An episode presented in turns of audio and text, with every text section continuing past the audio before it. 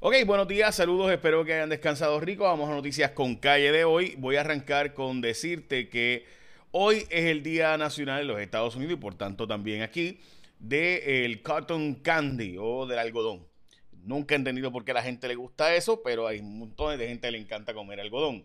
Eh, también hoy es un buen día para que bajes mi app J Fonseca en todas las eh, plataformas para iPhone, Android, etcétera, etcétera. También es el día de escribirle una carta, National Letter Writing Day, o escribir una carta a mano. Hoy es el Día Nacional de Escribir Cartas a Mano, ya se las he olvidado, pero es bastante romántico. Eh, yo lo he hecho, pero no voy a decir más detalles. Y en fin, háganlo. escribir una carta, hoy es el Día Nacional y también hoy es una fecha importante para aquellos que nos encanta la historia Hoy es el Día Nacional de recordar eh, Date with Will Live in Infamy, December 7. En este caso, obviamente estamos en el 2020, pero es el día de recordar los ataques a Pearl Harbor, los peores ataques de guerra contra los Estados Unidos. Obviamente, septiembre 11 sería el otro día, ¿no? Eh, pero estamos hablando de una fecha eh, importantísima en la historia de los Estados Unidos cuando Japón bombardea Pearl Harbor y de ahí en adelante Estados Unidos entra en guerra con Japón y después también, por alguna razón que todavía no se sabe y quizás nunca sepamos, ¿verdad?, contra Alemania, Alemania nazi. Eh, pero esa es la fecha que se recuerdan durante el día de hoy. Eh, y de nuevo, recuerda que bajas mi app en cualquier plataforma de Android o iPhone. Ok, eh, vamos a las cantidades del COVID de hoy, pero hoy tenemos muchas noticias, entre ellas un impuesto nuevo de la gobernadora un impuesto que va a ayudar de casualidad de la vida, ¿verdad? A una gente vinculada con la GOBE, pero antes de eso, tenemos 902 casos de COVID hoy reportados, 618 hospitalizados, 902 eh, casos son confirmados, 563 son casos eh, posibles o probables, perdón, posibles, 45 casos de prueba de antígeno. La prueba serológica, 563 positivos durante el día de hoy. Las muertes reportadas por el fin de semana, como se habrán dado cuenta, fueron bastantes. Llegamos a 1.200, sobrepasamos las 1.200 muertes, en 1.203 durante el día de hoy. Esa, cifra se esperaba, 1.200 muertes se esperaba para febrero y la estamos teniendo ahora en diciembre 7. Así que si las muertes siguen como vamos, a llegar a 1.400 para finales de este año. Eh, así que de nuevo, eh, las cifras durante el fin de semana fueron bastantes, entre ellas muchas de gente de cuarenta y pico de años.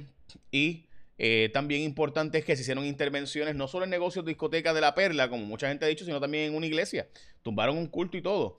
Eh, by the way, eh, tumbaron el bombón de Eddie también y se multó y ordenó el cierre del diamante, el diamante azul por tener licencias de operación vencidas también y demás. Y como parte de las intervenciones, por ejemplo, eh, se realizó en un centro evangelístico pentecostal, eh, Emanuel se llama, en este caso en Las Piedras, por el requerimiento del uso de mascarillas y la capacidad del lugar. Se ordenó también la terminación del culto porque había menores sin mascarilla y falta de distanciamiento físico, así que no solo fueron negocios en la perla, como se ha reportado por muchos medios, sino que también fueron también intervenciones hasta en iglesias. Ok, dicho eso, vamos a las próximas noticias, las portadas de los periódicos de hoy. Eh, queda mucho taller para volver a las escuelas, dice la Secretaría de eh, Educación. Esa es la portada de primera hora, la portada de El Vocero. Alcaldes pulsean por acceso a la vacuna y empieza la lucha por el acceso a la vacuna. Yo espero que se haga el acceso como Dios manda y no por quien tiene padrino para bautizarse. Lo veremos con el tiempo. Eh, hoy es la portada del nuevo día, dudas sobre proyectos sobre la estadidad que están impulsando la estadidad. Ayer las prioridades de salud, justicia y desarrollo económico fueron la portada del nuevo día del fin de semana. Y la otra es enviar las primeras órdenes de vacuna contra el COVID a Puerto Rico y la lucha eh, entre Joan Rodríguez Bebé, la senadora que escribe una columna hablando de por qué todas las vidas son importantes y la violencia y demás. Yo difiero de su posición. Pienso que hay una crisis en cuanto a las mujeres por ser mujeres, en cuanto a la violencia, pero de esa posición escribió entonces la eh, ex senadora y ex secretaria de Gobernación, Zoela Boy. Dicho eso, vamos sobre los proyectos de estatus que están presentándose. Hay proyectos de estatus básicamente para todo por el PNP, tratando de, ante la realidad de que el cuatrienio que viene no tiene la mayoría legislativa, pues una consulta electoral sobre papeleta. en el caso del Senado, están proyectando este proyecto, o presentando este proyecto, debí decir, eh, avalada por el Departamento de Justicia, tratando de hacer una nueva, ¿verdad? Una nueva consulta de estatus, avalada por el Departamento de Justicia de Estados Unidos. Eh, permitir que el gobernador pueda hacer esto sin la aprobación de la próxima legislatura, una consulta para ratificación de la voluntad del pueblo de Puerto Rico y una votación para resolver el Estatuto de Puerto Rico. O sea, básicamente dándole todo el poder a Pierluisi para que haga eh, consultas de estatus el próximo cuatrienio ante la realidad de que el Partido Popular tendrá mayoría en Cámara y Senado hasta ahora. En el caso de la Cámara, el proyecto 202605, que es un proyecto que lo que está presentando es que se haga un plan Tennessee para permitir que personas de Puerto Rico vayan pagados con fondos de PRAFA eh, y cogiendo fondos donativos eh, para que busquen la estadía para Puerto Rico. Siete representantes y senadores eh, incluyendo la comisión reciente, así que seis sería la elección, cuatro de la Cámara y dos al Senado Federal, eh, lo que sería un shadow, una delegación en la sombra del Congreso buscando la estabilidad para Puerto Rico eh, con estos proyectos. Lo veremos, veremos a ver si eso llega para algún sitio o es más de lo mismo. Recuerden, gente, que estamos en la época navideña y por eso, cuando tú vas a escoger tu, seguro compulsorio, tú escoges en el Marbete a la gente de ASC. Y la razón es bien sencilla, gente. La primera Navidad, durante una pandemia, la familia de los expertos en seguro compulsorio exhorta a protegerte. Así que todos queremos celebrar y disfrutar, pero este es el momento para protegerte. Así que ASC continuará ofreciendo servicios 100% a distancia mientras sea necesario por eso que tú vas a escoger ASC como tu seguro compulsorio cuando tú renuevas ese marbete, porque tienen un centro de llamadas disponible los 7 días de la semana al 622-4242. También te dan servicio 24-7 por WhatsApp, donde un ser humano habla contigo al 999-4242 a través de WhatsApp. El servicio de inspección a distancia, mientras uno de los expertos de GC evalúa junto al cliente los daños del vehículo. O sea, tuviste un accidente, te hacen una videollamada, es bien cool, es bien fácil y todo es por, ¿verdad? por videollamada esa persona te está atendiendo ahí en vivo, a distancia, y son los únicos con servicio gratis del envío de licencia del vehículo por email para que puedas renovar el marbete sin inconvenientes. Así que escoge asc.com diagonal licencia asc.com diagonal licencia para este servicio, donde te envían la licencia de tu vehículo para que puedas renovar el marbete. Todo eso, gente, lo hace ASC cuando tú escoges como seguro compulsorio a ASC. Así que pago la reclamación según prefieras, cheque por correo, depósito directo, lo que tú quieras. Y son expertos en seguro compulsorio que obviamente te exhortan a que te cuides a ti y a los tuyos, a renovar tu marbete, hazlo de forma segura y escoge a ASC como tu compulsorio. La gobernadora está presentando un proyecto de ley para aumentar las pensiones a ciertos alcaldes. Hmm, interesante. Alcaldes que eh, estuvieron entre el 2000 y el 2004 la reforma de, ¿verdad? Este, de, retiro de Alejandro les aplica, pues no quieren que les apliquen a ellos y que le den mejores beneficios de retiro a esos alcaldes del 2000 al 2004. ¿Por qué? Pues imagínense por qué. La gobernadora está empujando eso. Veremos a ver. Eh, ese proyecto había sido presentado antes y había sido colgado en la Cámara. Lo aprobó el Senado y en la Cámara lo colgaron. Eh, concede libertad bajo fianza a Sari López. Sari López es el famoso caso de eh, la, ¿verdad? una persona que recibía de Naudi Hernández este, beneficios eh, personales, entre ellos carteras, regalillos y eso, y daban, y es bien curioso porque Sari López daba esto, eh, ¿verdad? hacían estas ferias de empleo empujadas por Anaudi y entonces contrataban a una gente para que hiciera programas de radio allí y esa gente ganaba un billetal. Hoy día, ¿verdad? Hacen anuncios de los más decentes y pulcros y finos pero no te dicen cuánto facturaban por hacer esos programas y quiénes los cabildeaban. Y porque decían, no, es que no tienen contratos con Perello. No sé, me gustaría que la prensa lo investigara porque yo estoy tan harto de denunciar la corrupción en los medios que no voy a decir más nada porque para qué va a seguir. Eh, total, siguen por ahí. Pero en fin, a Sally López le han eh, dado libertad bajo fianza.